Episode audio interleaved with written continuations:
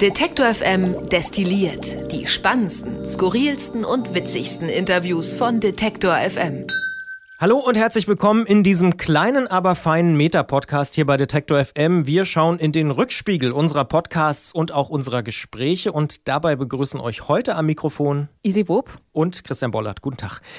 So eine Bürowoche im Hochsommer, Easy, ähm, die hat auch irgendwie was, finde ich. Also die Fenster sind immer offen. Mittags gibt es so eine sommerliche Quark-Pudding-Mischung mit Beeren. Und wenn wir Glück haben, kommt auch mal der Softeismann vorbei. Wie geht's dir so im Sommer im Büro? Mir geht's tatsächlich ganz gut und ich finde auch, dass die äh, Temperaturen hier immer ganz schön angenehm sind, außer in diesem Studio, in dem wir gerade sitzen. Aber wir haben Glück, dass es noch relativ früh ist. Das stimmt. Noch, noch geht's hier in dem Studio. Wir wollen uns auch gar nicht beschweren, aber tatsächlich im Erdgeschoss äh, ist es ganz gut aushaltbar. Wir sitzen in so einem alten Backsteingebäude. Da wird's, glaube ich, auch eben nicht so wahnsinnig heiß. Und genau. wir sitzen glücklicherweise nicht ganz oben im Dachgeschoss. Ich glaube, da äh, kann es schon sehr warm werden. Ja, und wir haben ja auch einen schönen Blick. Ne? Wir gucken direkt auf den Kanal und sehen immer so ein paar Kanufahrer vorbeifahren, äh, die uns dann zuwinken und so.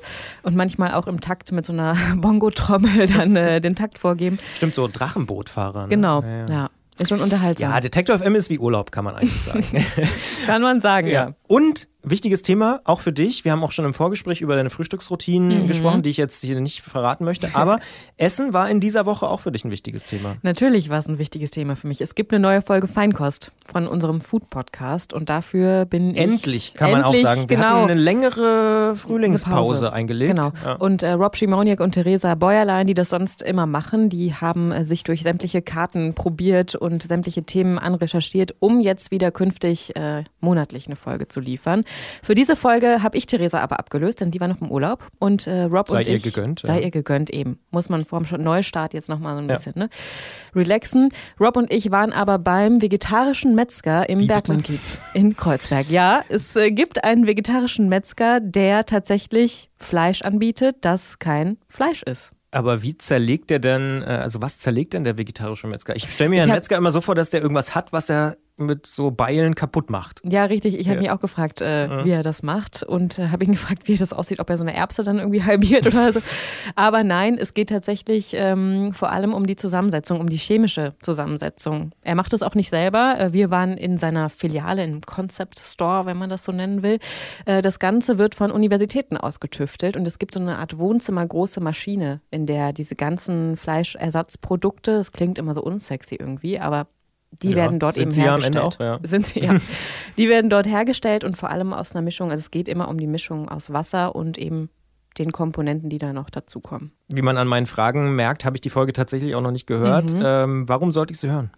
Weil es tatsächlich total interessant ist. Also ich finde diese Diskussion um Fleischersatzprodukte, die ich tatsächlich auch selber in meinem Freundeskreis immer führe, einfach wahnsinnig spannend.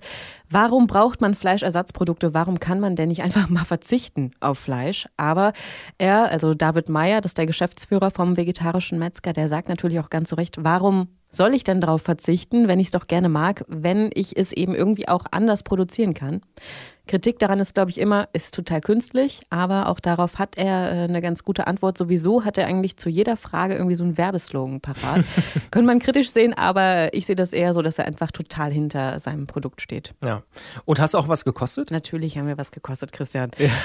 Rob und ich haben uns da durchgeschlemmt. Das kann ich mir nämlich vorstellen.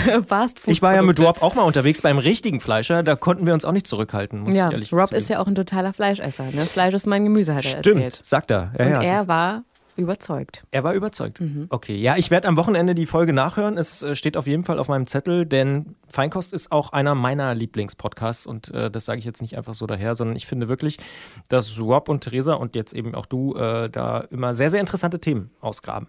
Jetzt ist aber Zeit für das hier.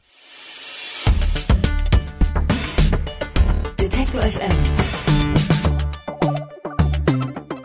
Zurück zum Thema. Essen und die Debatte darüber, das äh, haben wir schon so ein bisschen angeschnitten. Das kann sehr emotional sein, aber das kann ja auch fast eine Wissenschaft sein. Ne? Was darf man noch essen, was darf man nicht essen? Ich zum Beispiel bin immer noch nicht so ganz emotional überzeugt, dass es besser ist, jetzt gerade Äpfel aus Südamerika oder Neuseeland zu essen, als äh, aus dem Bio-Bauernhof um die Ecke, äh, wo sie irgendwie gekühlt gelagert werden. Aber ich musste mich neulich wieder mal belehren lassen, dass es wirklich ökologisch sinnvoller ist Verstehst du das? Nee, ich nee. Äh, finde sowieso, es ist ein wahnsinnig komplexes Ding und ja. äh, das mit den Äpfeln, diese Geschichte, die hat mich tatsächlich auch völlig aus, aus meinem Konzept gebracht. Ich kann es auch immer noch nicht so ganz begreifen. Aber es gibt dann immer wieder Untersuchungen oder Studien und so weiter, die dann irgendwie es sagen und dann ist man manchmal so ein bisschen verwirrt. Also ich jedenfalls gebe es zu, man mhm. hat ständig das Gefühl, kommt irgendeine neue Untersuchung. Und genau mit diesem Thema Untersuchungen, Studien und was das überhaupt so wirklich bedeutet, haben sich äh, Journalisten von NDR, WDR, mittlerweile auch Deutschlandfunk und Süddeutscher Zeitung, das Rechercheteam wird immer größer, habe ich das Gefühl, ähm, genau damit beschäftigt, nämlich mit Wissenschaft und diesen Mechanismen, die ja so dahinter stehen. Also wenn man Wissenschaftler kennt, egal ob die jetzt irgendwie Doktoranden sind oder Postdocs oder so, dann weiß man mittlerweile, die müssen viel veröffentlichen, die müssen viel in Fachzeitschriften schreiben. Ähm, und da geht es darum, viel zu schreiben, aber natürlich auch in besonders wichtigen Zeitschriften und so weiter. Und dieses Rechercheteam, die haben sich mal angeguckt, wo denn überhaupt da so Sachen erscheinen. Und die haben, und das zitiere ich jetzt mal wörtlich, scheinwissenschaftliche Fachzeitschriften rausgefunden, wo über 5000 deutsche Wissenschaftler veröffentlicht haben. Das Schlagwort lautet hier Fake Science. Mhm. Till Krause vom SZ-Magazin hat mit seinen Kollegen da die absurdesten Sachen unterbringen können und erklärt mal, wie das funktioniert hat. Wir konnten dort Studien unterbringen, die wirklich hanebüchernen Unsinn verbreitet haben, die teilweise sogar von irgendwelchen Zufallsgeneratoren erzeugt wurden, also die wirklich mit wissenschaftlicher Erkenntnis gar nichts zu tun hatten. Und die gingen bei diesen Verlegern im großen Stile problemlos durch, wurden veröffentlicht und sind jetzt eben dann draußen in der Welt, sodass es dazu führt, dass man irgendwann überhaupt nicht mehr unterscheiden kann, was ist jetzt ernst ernste Wissenschaft, was ist halbgares Wissen, was ist Scharlatanerei. Ohne Frage eines der Themen dieser Woche, oder? Absolut. Und ich äh, finde vor allem interessant, dass das eigentlich genau das beleuchtet, was du eben schon gesagt hast, unter was für einem enormen Druck Wissenschaftler stehen, immer wieder neue Veröffentlichungen rauszubringen und in irgendwelchen renommierten Zeitschriften unterzubringen. Ich glaube, Till Krause hat es äh, Publish or Perish genannt. Ähm, und das finde ich eigentlich das Verstörendste noch an der Sache. Kann man da irgendwas äh, aus deiner Perspektive daraus lernen? Tja, was lernt man daraus? Ich selber bin Gott sei Dank keine Wissenschaftlerin. Ich glaube, das wäre das Letzte, was ich machen Augen würde. auf bei der Berufswahl, nein. Ja. Genau, aber ich finde, dass man generell wieder, wie bei vielen Themen, daraus lernen kann, dass irgendwas falsch läuft in dieser Leistungsgesellschaft, in der wir stecken. Ich glaube, dass es einfach ein völlig falscher Grundgedanke ist und man wegkommen muss davon. Ob das jetzt äh, dadurch passiert, zweifle ich ein bisschen an, ehrlich gesagt.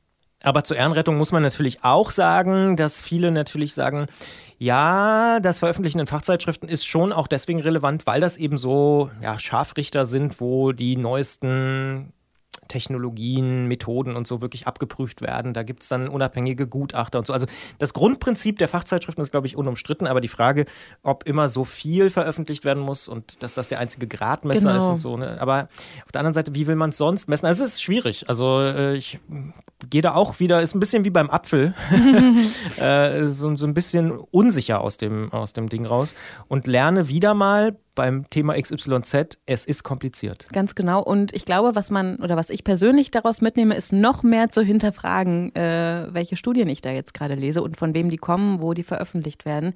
Ich glaube, das müssen wir als Journalisten uns vielleicht auch nochmal auf die Fahne schreiben. Absolut. Wir haben ja viele, das kann man auch so sagen, äh, wissenschaftliche Zuhörer, also sehr, sehr viele Leute, die Detektor hören, haben irgendwie studiert, machen einen Doktor, sind Postdoc oder auch Professoren oder sonst was.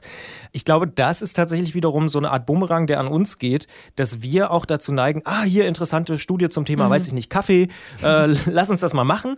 Und wir überhaupt nicht wissen, ist das hier Fake Science oder ist das ein renommiertes Magazin?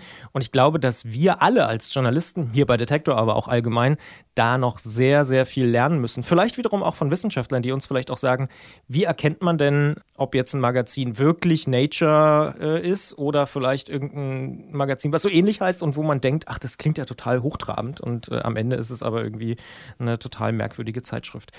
In related news, würde man im Englischen sagen, ähm, gab es diese Woche auch ein Urteil, und zwar des Bundesverfassungsgerichts. Jetzt wissen wahrscheinlich schon alle, um was es geht, aber viele Akademiker pendeln ja tatsächlich und haben vielleicht irgendwie eine Wohnung in Mannheim und Berlin oder in Tübingen und äh, was weiß ich, Dortmund oder so und zahlen deswegen zweimal Rundfunkbeitrag. Das soll sich künftig ändern, das hat das Bundesverfassungsgericht entschieden.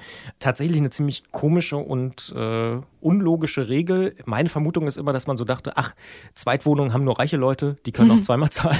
Ähm, aber dass das eben auch vielleicht Akademiker sind, die vielleicht eine Postdoc oder eine Doktorandenstelle irgendwo haben und dann eben noch ein Zimmer irgendwo. Das hat da offensichtlich niemand bedacht. Das Bundesverfassungsgericht sagt, das muss jetzt korrigiert werden. Ansonsten hat es aber ziemlich deutlich gesagt, nö, nö, öffentlich-rechtlicher Rundfunk ist schon eine gute Sache, soll bleiben. Und ähm, diese ganzen Forderungen nach der Abschaffung hat man ja auch wieder aus äh, vielen gesellschaftlichen, natürlich vor allen Dingen rechtspopulistischen Kreisen. Das hat das äh, Bundesverfassungsgericht eigentlich komplett widerworfen. Das berichtet auch Hendrik Widowild von der FAZ, die ja auch ansonsten ziemlich, äh, naja, ich sag mal, öffentlich-rechtlich kritisch eingestellt sind, gerade viele äh, große Zeitungen. Aber der sagt, mh, diese Kritik und diese Forderung nach der Abschaffung, das kann das Bundesverfassungsgericht überhaupt nicht verstehen. Die Debatte gibt es außerhalb des Bundesverfassungsgerichts und natürlich hat auch das, das Gericht diese Argumente zur Kenntnis genommen, aber im Wesentlichen abgeschmettert. Also das, das Bundesverfassungsgericht sieht einen Medienwandel, aber es sieht darin eigentlich die Rundfunkordnung eher noch bestärkt. Es sagt also zum Beispiel, ja, äh, äh, gibt ja im Internet äh, äh, einen gewissen Hang dazu, reißerisch zu formulieren. Es gibt Algorithmen, die, die, die steuern, die, die, der Pluralismus, die Vielfalt in den Medien sei in Gefahr. Und ähm, aus all diesen Gründen bräuchte es nun erst recht sozusagen einen öffentlich-rechtlichen Rundfunk. Wir stehen also nicht davor, dass äh, das der öffentlich-rechtliche Rundfunk abgeschafft wird in Deutschland. Nee, und das ist ja auch schon relativ beruhigend. Aber ich würde dir sogar an einer Stelle ähm, nicht widersprechen, aber zumindest ergänzend sagen, dass ich nicht glaube, dass es nur aus rechtspopulistischen Kreisen kommt. Also nicht nur auf keinen Fall, das aber stimmt. ich habe das auch tatsächlich viel im Freundeskreis, dass Leute den Rundfunkgebühren über, kritisch gegenüberstehen, einfach weil sie sagen, ich nutze das überhaupt nicht. Ich habe kein Fernseher, kein Radio. Aber es gibt ja auch das Internet, ne? Mhm. Und das äh, nutzt, glaube ich, so gut wie jeder. Das stimmt, ja, ja. Ich, also die Kritik am Rundfunkbeitrag, die ist, glaube ich, sehr, sehr breit, ohne Frage. Aber wenn es dann darum geht, das komplett das System abzuschaffen, da geht es dann doch eher in die extremistischen mhm. Richtungen, mhm. würde ich sagen. Obwohl es natürlich auch, muss man auch sagen, so ein paar konservative Politiker gibt, die sagen, na, der Markt regelt das schon alles von alleine. Dann gibt es halt äh, nur äh, Zeitungen und Zeitschriften und ARD und ZDF braucht man eigentlich nicht. Da gibt es ja auch immer diesen ewigen Streit, wie viel Text dürfen die online haben und was machen die dann, äh, wie machen die den Verlegern den Markt kaputt oder auch nicht. Gibt es ja gerade auch einen Kompromiss, ähm, den wir hier auch thematisiert haben bei der Detektor FM. Auf jeden Fall ein Thema, was uns wahrscheinlich noch die nächsten Jahre begleiten wird. Auch die Frage, soll es eine Steuer sein oder wie jetzt ein Beitrag und so, das äh, sind sicher Themen, über die wir auch in Zukunft noch häufiger reden werden. Anderes Thema, was unsere Nutzer und auch uns interessiert, ist die Frage Wohnraum in großen Städten. Und da haben wir diese Woche, wie ich finde, ein sehr interessantes Gespräch geführt zum Thema, soll man eigentlich mieten oder kaufen? Und ja. die Antwort ist auch hier kompliziert. Genau, äh, die Antwort ist wie hier auch immer, es kommt drauf an, würde ich sagen. Ne? Also man muss dazu sagen, das waren Handelsblattredakteure, die ähm, da sehr intensiv sich verschiedene Untersuchungen auch angeguckt haben und sich auch verschiedene Städte angeguckt haben. Was nimmst du mit? Ich nehme mit, dass ich in meiner Mietsituation, glaube ich, noch äh, relativ glücklich bin. äh, was ein Problem ist, sind ja, glaube ich, diese ganzen Staffelmietverträge und so weiter. Also ich glaube, je nachdem, wo man wohnt und wir hier in Leipzig haben sowieso, glaube ich, noch einen ganz guten Stand im Gegensatz zu Kollegen in München und so weiter. Aber ähm, was du nicht weißt von mir, wahrscheinlich ist, dass ich ja selber Immobilie, eine Immobilie besitze, tatsächlich. Ach, guck an. Und äh, ich ähm, stimme da den Autoren des Handelsblatts ein bisschen zu, dass es doch auch ein Klotz am Bein ist, weil es in meiner alten Heimatstadt ist und ja, so richtig wohnen will ich da nicht mehr. Ne? Also was mache ich damit? Aber verkaufen will ich irgendwie auch nicht und so weiter. Also es ist eine komplizierte Frage, das haben wir ja eben schon festgestellt. Ja, ja, definitiv. Was ich mitnehme aus dem Gespräch mit Matthias Streit, das ist einer der Handelsblattredakteure, äh, die diese ja sehr, sehr umfassende Studie gemacht haben, was man auch nochmal nachlesen kann auf unserer Webseite Detektor FM, gibt es auch einen Link zu der Geschichte vom Handelsblatt. Ich finde, äh, er tendiert dann doch eher zum Mieten als zum Kaufen. Hören wir mal rein. Wenn natürlich die Preise weiter so steigen würden, dann äh, ist natürlich ein Kauf immer attraktiver. Aber ich äh, zweifle doch daran, dass diese Preissteigerung, die wir jetzt in den vergangenen Jahren gesehen haben, so, so bleiben. Er glaubt also nicht an immer weiter steigende Preise, wenn es um den Wert von Wohnungen oder auch Häusern geht. Aber auch da wird es garantiert Leute geben, die sagen, naja, guck mal mhm. nach London, Kopenhagen, Paris. Was passiert da seit Jahrzehnten? Da gibt es im Prinzip nur Mini-Dellen, ansonsten geht das immer weiter nach oben. Ja, ich ähm, würde auch gerne dran glauben, äh, was er sagt, dass das nicht immer weitergeht. Ich hoffe das auch, aber so ganz überzeugt bin ich davon nicht. Ja. Stichwort Sommer haben wir vorhin schon kurz drüber gesprochen. Das bedeutet hier bei uns auch, äh, müssen wir ehrlich zugeben, und es liegt unter anderem auch an unserem Musikchef und an mir, ähm, dass hier immer die Tour de France im Hintergrund läuft, ja. jetzt in den vergangenen Tagen. Und da darf man sich auch immer mal so, ich nenne es jetzt mal, äh, sehr pauschale, äh, unqualifizierte Kommentare anhören, wie ah, rollende Apotheke, mhm. Doping und so. Aber diese Woche hat uns Doping interessiert hier bei Detektor FM nicht im Zusammenhang mit Radsport, wo es im Übrigen Fußnote ein sehr ausgeklügeltes äh, Doping-Kontrollsystem gibt, aber natürlich auch ohne Frage Probleme. Ich will es gar nicht äh, totschweigen an dieser Stelle. Aber beim Fußball ist es ja immer noch so ein bisschen Tabuthema. Da heißt es immer noch, beim Fußball gucken habe ich es auch bei dieser WM wieder gehört, naja, Doping, das bringt ja alles nichts, was soll das und so. Wir haben diese Woche drüber gesprochen mit Jonathan Sachse und das ist ohne Frage einer der absoluten Auskenner, wenn es um Doping und Fußball geht geht. Der arbeitet bei korrektiv.org und betreibt auch noch die Seite fußballdoping.de mit, wo er sich genau mit diesem Thema beschäftigt. Und der sagt, es ist schon richtig, Fußball und Doping funktioniert A, also ergibt natürlich Sinn, weil die laufen auch wahnsinnig viel, die sprinten, die müssen fit sein. Da kommt es darauf an, in den letzten Minuten noch ein Tor zu machen, in der Verlängerung vielleicht und so. Also natürlich geht es da auch um Ausdauer und Kraft und das kann man auch alles mit medizinischen Mitteln irgendwie beeinflussen, sage ich mal. Und sein größter Kritikpunkt ist, dass es eben keine unabhängigen Kontrollen gibt. Also bisher kontrolliert sich die FIFA selbst und das ist irgendwie, ich weiß auch nicht, äh, so als ob sich der Schokonusshersteller selber kontrolliert, ob da zu viel Zucker drin ist. Ähm, das kann natürlich nicht nicht funktionieren und das sagt eben auch Jonathan Sachse. Der erste Schritt wäre für mich wirklich, das ähm, ganze Kontrollsystem in unabhängige Hände zu übergeben. Es gibt ja die ähm, Anti-Doping-Agenturen, die Welt-Anti-Doping-Agentur und dann sozusagen jedem Land auch eine eigene und die sollten dafür zuständig sein. Das ist auch in, zum Beispiel im Fußball, in der Bundesliga mittlerweile der Fall. Und das sollte auch bei den großen Turnieren beginnen. Da geht es ja nun wirklich um äh, das Äußerste. Da geht es um, das ist das, das meiste Geld im Spiel und das ist sozusagen der Höhepunkt für jeden Spieler in seiner Karriere, die Weltmeisterschaft. Und äh, wenn wo gedopt wird, dann gerade bei einer Weltmeisterschaft, würde ich sagen. Und das sollte dann auch unabhängig kontrolliert werden. Ich finde, da hat er total recht, solange nicht die Welt-Anti-Doping-Agentur, so wie auch in anderen Sportarten, wie zum Beispiel im Radsport, mal unangekündigte Trainingskontrollen macht und nicht nur nach dem Spiel kontrolliert, dann wird auch nie jemand positiv getestet werden. Und dafür gibt es sogar noch, wenn man sich die Historie von Fußball mal anguckt, Juventus Turin in den 90ern, Olympique Marseille und ähnliche Sachen, da gibt es so viele Beispiele, äh, wo Leute positiv getestet worden sind, obwohl es so schlechte Kontrollen gibt, da wäre ich wirklich mal ganz vorsichtig äh, bei Leuten, die sagen, ach nee, Doping im Fußball gibt's nicht, ergibt keinen Sinn und so weiter. Vor allem, wenn das die FIFA selbst sagt. Ne? Ja, warum ja. muss jetzt eigentlich der Fußball wieder so eine kleine ja, eine Extrawurst bekommen? Ja, weil sie halt mehr Geld haben, glaube ja, ich. Genau. Ja, ja. Das ist wirklich äh, ein Thema, was uns vermutlich auch äh, noch begleiten wird. Wer dazu mehr erfahren will, dem empfehle ich wirklich die Seite fußballdoping.de. Da kann man sehr, sehr tief einsteigen in das Thema ähm, und vor allen Dingen auch in dieses Thema, warum es überhaupt keinen Sinn ergibt, in Sportarten zum Wettkampf äh, Dopingkontrollen zu machen, weil da weiß halt jeder, okay, weiß ich nicht, 15. August ist der Wettkampf, dann setze ich halt mein Dopingmittel, was auch immer ich nehme, so rechtzeitig ab, dass ich ab dem 14. keine Spuren mehr habe und gut ist. Da muss man jetzt nicht besonders helle sein, um äh, irgendwie zu wissen, äh, dass dann da halt zwei Spieler aus der Mannschaft irgendwie getestet werden. Ganz anderes Thema, aber irgendwie tatsächlich für unsere Gesamtgesellschaft, um das jetzt mal ganz groß aufzuziehen, auch ein wichtiges Thema, wie ich finde, ist äh, die Frage, wie bedeutend und einflussreich sind soziale Netzwerke, wenn es äh, um unseren Medienkonsum geht. Darüber diskutieren wir ja schon eine ganze Weile über auch so Fake News und Filterblasen und so. Und diese Woche haben wir, wie ich finde, ein sehr, sehr hörenswertes Gespräch mit Ottfried Jarren geführt. Das ist so einer der profiliertesten deutschsprachigen Medienwissenschaftler, das kann man, glaube ich, definitiv so sagen. Und er hat einen ganz schönen Vergleich, den ich jetzt auch nicht zum allerersten Mal gehört habe, aber er sagt, Social Media ist so ein bisschen wie die digitale Version der Stammkneipe. Social Media ist mehr oder minder so etwas wie der größere Stammtisch, der private wie der öffentliche Stammtisch. Das ist aber nicht Demokratie, das ist nicht Parlament, das ist nicht ernsthafte Debatte, das ist nicht Diskursivität oder Deliberation mit dem Ziel, für alle, für die Gesellschaft oder für die Gruppen gute Ziele zu finden. Hörenswertes Gespräch und das ist hier wirklich nur ein Ausschnitt. Ich glaube, es geht über zehn Minuten, was man bei uns im Feed nochmal nachhören kann. Kluge Gedanken von Ottfried Jarren, vielleicht genau das Richtige für das Wochenende im Park, am See oder so, äh, sich da mal ein bisschen genauer mit äh, zu beschäftigen, welche Rolle diese Intermediäre, wie sie auch genannt werden, also Facebook, Google und so weiter, Twitter, für uns und die Gesellschaft spielen.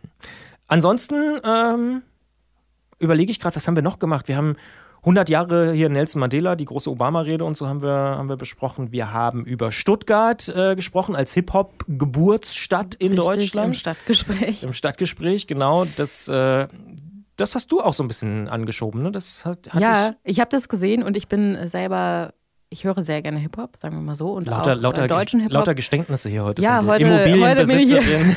Du lässt sie einfach so, du droppst sie einfach Du so hast rein. ein ganz anderes Bild von mir jetzt. Ne? ja. Äh, und dann habe ich den Artikel gelesen und dachte tatsächlich so, ja, gut, ähm, Crow ist jetzt nicht so das, was ich mir täglich anhöre, aber ich finde es einen interessanten Gedanken und ich fand es auch ein tatsächlich äh, ein sehr witziges und interessantes Gespräch, was unsere Kollegin Sarah Steinert da geführt hat. Kann man auch nachhören auf Detektor FM, logischerweise im Bereich Musik. Und wir haben auch gesprochen, fand ich wiederum sehr interessant, über die Rolle von Helsinki. Am Montag gab es ja diesen riesen Gipfel, äh, wo sich dann Trump die ganze Woche über noch in irgendwelche ja, merkwürdigen äh, Ausflüchte irgendwie gerettet hat.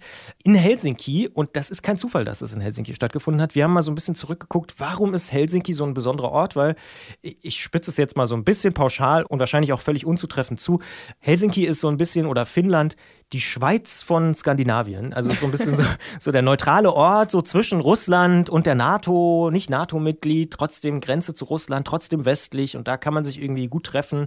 Und früher mal russisch gewesen und auch noch einen deutschen Einfluss und so. Also ganz interessante Geschichte kann man auch nochmal nachhören im Bereich Politik bei uns auf Detektor FM. Und jetzt muss ich überlegen, aber ich glaube. Ich habe noch was zu ergänzen. Ja. Es gab äh, die letzte Folge Russisch Brot diese Woche und zwar am Montag, denn Barbara und Lars sind zur Taz gefahren und haben nochmal das ganze, den ganzen Podcast zur Fußball-WM 2018 und da werden wir wieder bei Fußball äh, Revue passieren lassen. Und das ist äh, diesmal ein längerer Podcast, sonst waren es immer so 15 Minuten, diesmal sind es glaube ich über 40, ja, oder so. Über 40. Ist ja. aber hörenswert äh, und ich glaube als Abschluss zur WM für alle, die es jetzt schon vermissen, nochmal eine Sache, die man sich auch am See am Wochenende anhören kann. Stimmt. Und eine ziemlich kritische Auseinandersetzung auch logischerweise mit Russland nochmal. Ich habe doch noch eins vergessen oder anders äh, eine Sache, über die wir eigentlich jetzt an dieser Stelle hier in diesem Podcast noch nicht so richtig reden können, weil das Gespräch zum Zeitpunkt der Aufnahme noch gar nicht geführt worden ist. Ich vermute aber, dass es ein sehr interessantes Gespräch werden wird und deswegen kündige ich es hier schon mal an für alle, die eben diesen Podcast hören. Denn wir haben an diesem Freitag zu Gast Journalisten von der Zeit und vom Krautreporter und fragen die, warum die sich alle gerade so sehr für das Bundesland Sachsen interessieren. Das sind ja nicht die einzigen, der Spiegel macht Reportagen und auch viele andere große Süddeutsche Zeitungen und so. Und jetzt kommst du aus Nordrhein-Westfalen, hast da ein Haus, wie ich gelernt habe. Ich aus Brandenburg, aber wir leben jetzt beide schon seit ein paar Jahren hier in Sachsen. Kannst du diese Faszination für Sachsen verstehen, dass so viele Journalisten sich jetzt besonders dieses Bundesland angucken? Ja, ich weiß nicht, ob ich es als Faszination bezeichnen würde tatsächlich oder eher als Weg gegen die ganzen politischen Entwicklungen in Sachsen vorzugehen. Und äh, das kann ich wiederum schon verstehen. Allerdings finde ich es da auch wieder interessant, dass es vor allem um Sachsen geht. Die Zeit im Osten ist jetzt eher so eine Ostdeutschland-Ausgabe, aber auch die Redaktion sitzt in Leipzig, also in Sachsen. Und da finde ich es auch eine spannende Frage und ich glaube, die werde ich auch gleich stellen. Ähm, warum sagen wir überhaupt noch Ostdeutschland? Warum brauchen wir eine Redaktion, die sich nur um Ostdeutschland kümmert, wo es Ostdeutschland überhaupt nicht mehr gibt und ich als Westdeutsche, wenn ich das jetzt schon mal so den Vergleich aufmache, das auch gar nicht sagen dürfte, weil dann würde ich mich ja wieder über jemand anderen stellen. Alles eine sehr interessante Frage, finde ich. Finde ich auch. Und da muss ich als Ostdeutscher, um jetzt mal dein Bild aufzugreifen, äh, der aus Brandenburg kommt, auch sagen, es ist schon interessant, dass da jetzt so dieses eine Bundesland, Sachsen, so im Mittelpunkt steht, weil es wird ja auch nicht über Mecklenburg oder Brandenburg oder Sachsen-Anhalt oder Thüringen so diskutiert, sondern über Sachsen. Ich glaube schon, dass es natürlich was mit Dresden zu tun hat, mit Pegida, mit dem Erfolg da und auch mit diesem schon eigenen Verständnis der Sachsen, um das jetzt mal so pauschal zu sagen, die sich ja auch so ein bisschen wie die Bayern irgendwie so als Freistaat definieren und irgendwie besonders. Und ich glaube, das hat auch viel mit den 90er Jahren zu tun, wo die Politiker hergekommen sind und auch den Sachsen, ich muss jetzt so pauschal mal so sein, klar gemacht haben, ihr seid was Besonderes, ihr seid ein ganz besonderes Bundesland und so. Ich bin sehr gespannt auf die Antworten und äh, auch auf deine Fragen, ähm, weil ich glaube, das ist schon auch vielleicht für das Verständnis von Gesamtdeutschland irgendwie ganz spannend, warum sich gerade so viel auf Sachsen konzentriert, auf Dresden natürlich vielleicht noch viel, äh, viel mehr und das Umfeld in Dresden. Ähm, vielleicht verstehen wir ja ein bisschen mehr, wenn sich da Leute noch intensiver mit beschäftigen, einfach. Ähm, auf jeden Fall eine sehr, sehr, sehr interessante äh, Entwicklung, dass ganz viele Journalisten da hingucken. Ich glaube, es hat was wirklich mit, wie du schon sagst, so mit dem Verstehen wollen zu tun. Ja, glaube, das trifft es, glaube ich, ganz gut. das ist so ähm, der Punkt, warum sich da jetzt so, so viele Leute engagieren. Und es sind ja auch ganz viele Fragen offen. Das war's jetzt aber. Jetzt sind wir durch. reicht's. Äh, wir Wir müssen sagen, dass wir natürlich bei Twitter sind, Detektor FM, dass es die Facebook-Gruppe gibt, wo jetzt schon über 280 Leute mittlerweile äh, Mitglied sind und mit uns diskutieren über die Themen, die wir so machen. Zum Beispiel auch über die Frage, warum äh, ausgerechnet jetzt Sachsen so im Fokus steht. Ähm, Detektor FM Club heißt das Ganze, wenn man da auch dazukommen will. Das Positive ist, und auch die Frage kam diese Woche auf, warum macht ihr das überhaupt? Facebook-Gruppe und so. Das Positive ist, wir haben dort noch wie früher, könnte man fast sagen, einen sehr direkten Zugang äh, zu euch Nutzern. Das heißt, da gibt es kaum einen Algorithmus, der da eingreift. Wir können viel, viel direkter mit euch kommunizieren. Wer da Mitglied ist, sieht auch fast alles, was wir da posten. Nicht wie jetzt auf unserer klassischen Seite, wo man gar nicht mehr alles angezeigt bekommt. Und äh, deswegen nutzen wir das als ohne Frage Vehikel, weil es nichts Besseres gibt auf Facebook. Solange noch so viele Menschen auch Facebook nutzen, wollen wir natürlich aber auch mit euch ins Gespräch kommen. Deswegen diese Gruppe. Kommt gerne dazu, kommt mit uns in den Austausch. Äh, wir diskutieren da über diverse Sachen, über Sachsen, äh, über Lautstärken äh, im Podcast, über Geschwindigkeit, wie schnell wir reden. Ich hoffe, dass wir ja mittlerweile hier in diesem Podcast ein bisschen langsamer sind. Ja, doch, ich glaube, hier haben wir jetzt so langsam eine Geschwindigkeit erreicht, die, die ganz gut ist. Und man kann uns aber natürlich auch trotzdem ganz klassisch erreichen. Kontakt at Detektor FM ist unsere Mailadresse. Und diesen Podcast, wie alle anderen Podcasts von Detektor FM, gibt es bei Apple Podcasts, bei Deezer, bei Google Podcasts neuerdings und auch logischerweise bei Spotify oder jeder anderen Podcast-App, die man persönlich so favorisiert. Jetzt sind wir raus. Geht's denn an See für dich am Wochenende? Ich weiß es noch nicht. Ich bekomme Besuch am Wochenende und deswegen will ich da ungern schon entscheiden, wo es hingeht. Aber gibt es schon Essenspläne, um mal zurück zum Anfang zu kommen? Klar, Pizza gibt's. Pizza? Am Samstag. Aber vom vegetarischen Metzger? Nee. Nee, ich bin ja nicht in Berlin, ich bin ja in Leipzig, ne? Aber vielleicht eine vegetarische Pizza, höchstwahrscheinlich. Was kommt da drauf bei dir? Ähm, ich gehe in so eine Pizzeria, wo es nur lokale Zutaten und saisonale Zutaten gibt. Von daher Du lässt dich überraschen. lasse ich mich überraschen. Achso, du machst die Pizza nicht selbst, sondern nee, du. wir ähm, gehen essen, wir, wir gönnen uns mal was am Wochenende. Volle Gönnung. Und bei dir, Christian? ähm, ich weiß auch noch nicht so genau. Ich wollte mal eine Runde Rennrad fahren. Mhm. Ähm, übrigens, Fußnote, gibt eine neue Folge von Antritt, geht es um die Eurobike, aber das nur am Rande. Und ansonsten mal gucken. Ich dachte, See ist schon eine Option. Auf jeden Fall, da bei, äh, Es soll bei ja 33 Grad. Ne? Ziemlich warm werden, genau. Und einen Eisbecher gibt's noch. Den gibt's jeden Tag. Kein Tag ohne Eis. In diesem Sinne, guten Appetit, bis bald. Bis dann. Detektor FM kann man übrigens auch live hören. Wir senden rund um die Uhr ein Online-Radio mit Kopf, Herz und Haltung. Im Wortstream mischen wir wissenswerte Themen mit moderner Popmusik und der Musikstream ist der perfekte Tagesbegleiter mit frischer Musik.